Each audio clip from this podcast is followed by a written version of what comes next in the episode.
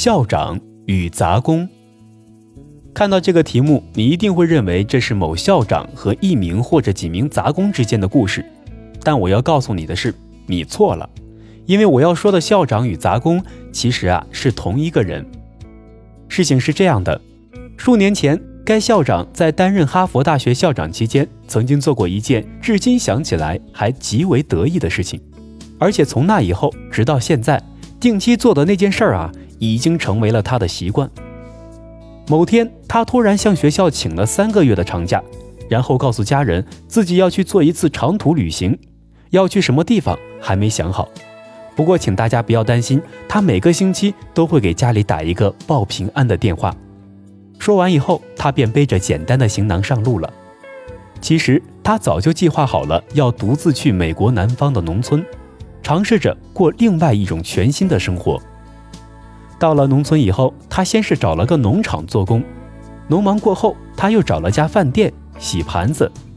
在田里劳作时，他像其他帮工们一样，时不时会背着老板偷偷的吸几根劣质烟。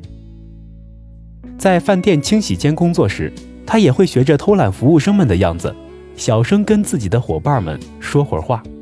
这一切都给了他一种前所未有的新奇感和愉悦感。最有意思的是，这位在整个学术界都赫赫有名的体面人物，最后居然是被撵出来的。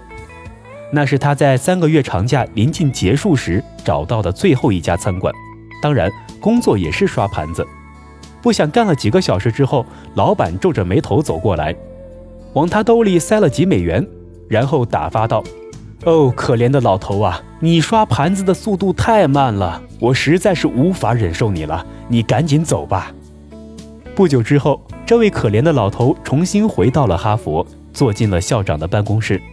不知怎么的，他突然觉得周围这片再熟悉不过的环境，竟然变得既新鲜又有趣，在其中工作简直就是一种全新的享受。没有谁会知道，在那个三个月的长假里。这位已经两鬓斑白的校长，居然像个淘气的孩子一样搞了一次恶作剧，但是对于他本人来说，这却是一次重要的原始之旅。后来的日子里，他之所以坚定地保持住了这个习惯，就是因为每次这样的旅行都能够帮他做到一件事情，这件事情就是清除心中积攒已久的垃圾，重返孩童的天真，更新鲜和更积极地享受一切。这个小故事告诉我们，长期生活在固定的圈子里，我们的心灵便会不自觉地有所沉淀。定期给自己复位归零，清除心灵的污染，有助于我们更好地享受工作与生活。如果听了今天的小故事有什么感想的话，可以在评论区与我互动。好了，以上就是本期小故事大道理的全部内容。喜欢的话就分享给你的亲朋好友吧。